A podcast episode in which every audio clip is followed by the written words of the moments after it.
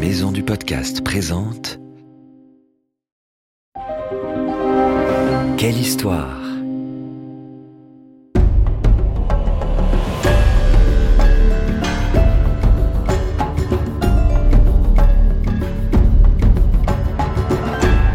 Entre dans la légende. Ulysse, Athéna, Thor, Anubis, le roi Arthur et bien d'autres. Quelle histoire te fait découvrir les mythes et légendes du monde entier comme tu ne les as jamais entendus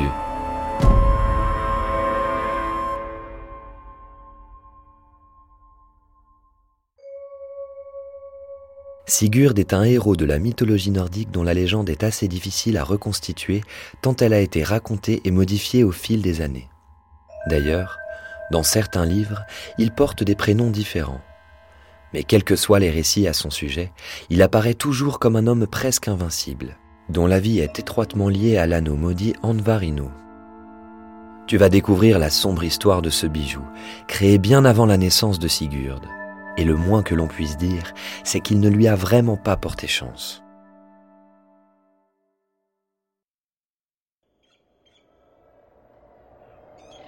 Un jour, lors d'un voyage, les dieux Odin et Loki tuent une loutre sans savoir qu'il s'agit du fils d'un nain magicien, Redmar.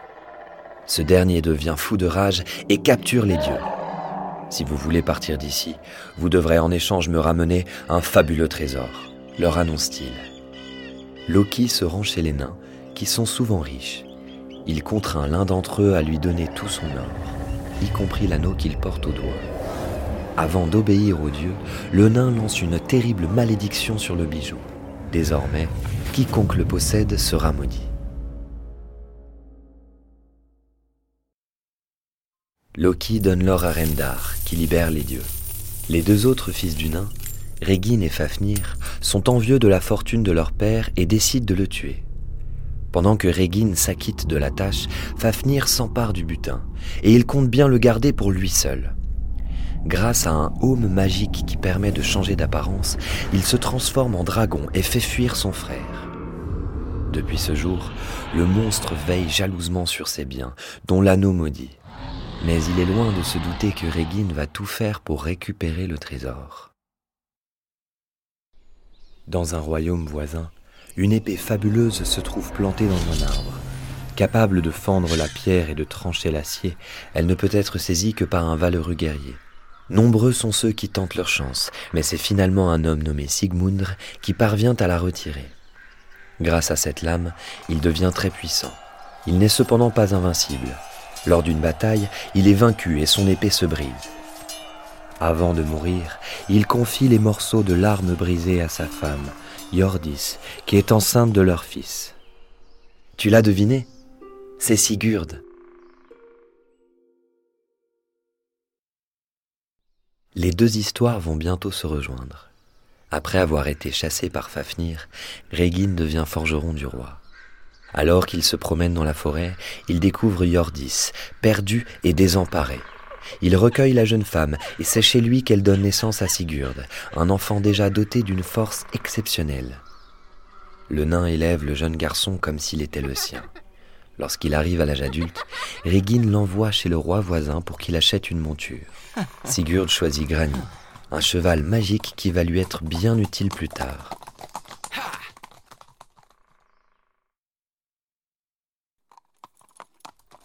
Un jour, lors d'une promenade à cheval, Sigurd entend d'étranges bruits. Il en parle à Régine, qui lui explique qu'il s'agit sûrement de son frère transformé en dragon. Le nain lui raconte toute son histoire, enfin presque. Il lui ment et dit que c'est Fafnir qui a tué leur père. Il encourage ensuite Sigurd à tuer le monstre. La bête garde un immense trésor. Si tu parviens à la vaincre, tu deviendras riche. À partir des morceaux de l'épée de Sigmundr, Régine en forge une nouvelle pour le jeune homme, tout aussi prodigieuse. Puis ils se mettent en route vers l'antre de Fafnir.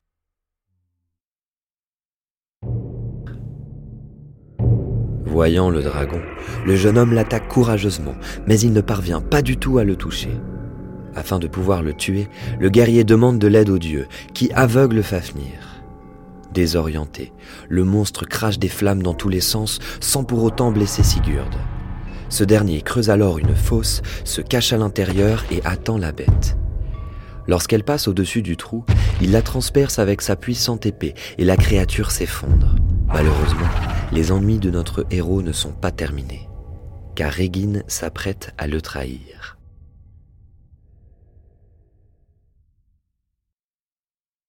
Une fois la bête terrassée, le nain demande à son fils adoptif de cuire le cœur du dragon, car le manger donnerait des pouvoirs magiques.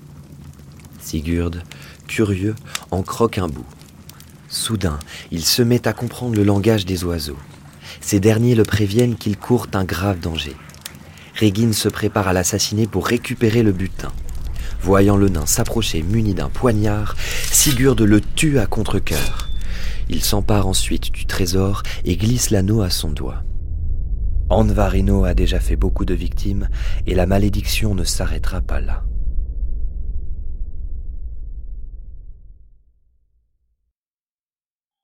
Sigurd remarque que le sang du dragon rend sa peau très dure, presque impénétrable. Il s'en couvre donc tout le corps pour devenir invincible.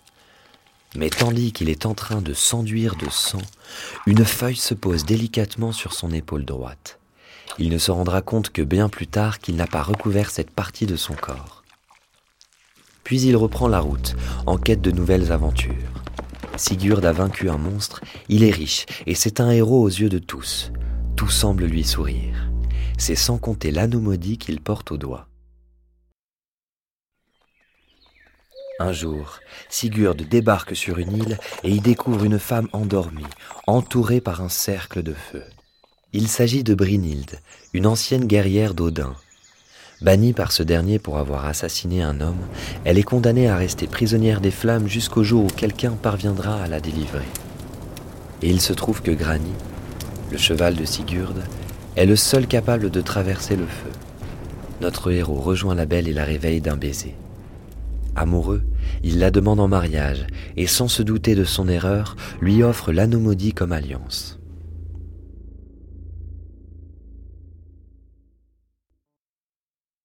Sigurd est un jeune homme courageux, mais aussi ambitieux. Alors, quand il reçoit une invitation de la reine du pays voisin, il y voit une occasion de se faire une puissante alliée. Il part donc la rencontrer, promettant à sa fiancée qu'il va vite revenir. Brynhilde n'y croit pas vraiment, et elle a raison car, ce qu'ils ignorent, c'est que cette reine est une redoutable magicienne. Elle a eu vent des exploits du jeune homme et veut qu'il épouse sa propre fille en lui faisant boire de l'hydromel magique. Elle lui fait donc oublier son amour pour Brynhilde et le convainc d'épouser Gudrun.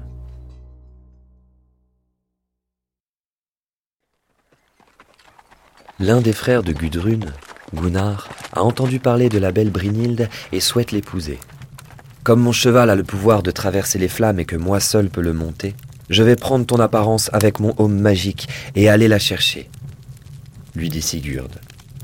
Déguisé en Gunnar, ils demandent Brynhild en mariage et ils échangent à nouveau leurs anneaux. Puis il se cache pour reprendre son véritable aspect, tandis que Brynhild et Gunnar célèbrent leurs noces. As-tu remarqué que notre héros a récupéré le bijou maudit?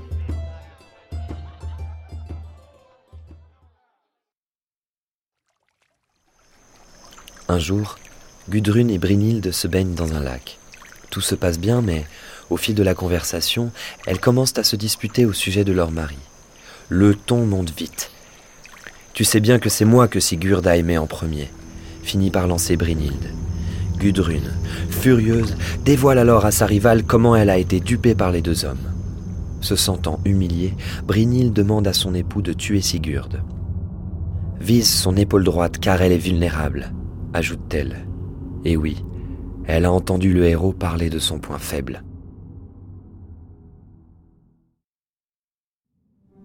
Gunnar, qui ne veut pas attaquer Sigurd directement, demande à l'un de ses frères de le tuer à sa place.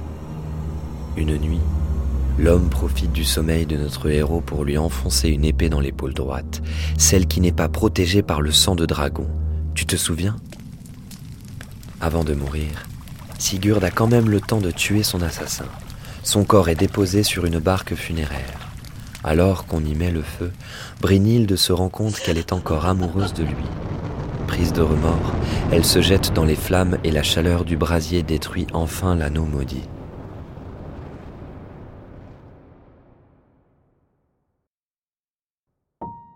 La légende de Sigurd a été la source d'inspiration de nombreux artistes. En film, en bande dessinée ou en musique, son histoire a été reprise plusieurs fois. L'une des œuvres les plus impressionnantes est certainement celle du compositeur allemand Richard Wagner au XIXe siècle. Il a mis 30 ans à composer l'anneau du Nibelung, un opéra en quatre parties. Sigurd aurait également inspiré J.R.R. Tolkien pour sa trilogie de livres Le Seigneur des Anneaux, écrite au milieu du XXe siècle, puis adaptée au cinéma il y a quelques années. Incroyable, non?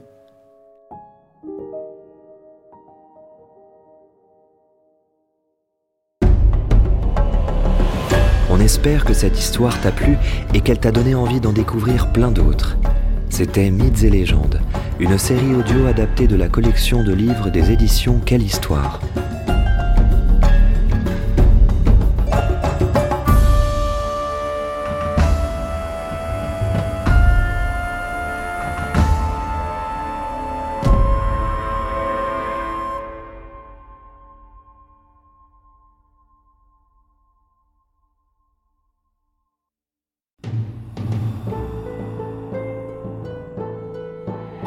Ce podcast a été produit par Unique Héritage Média.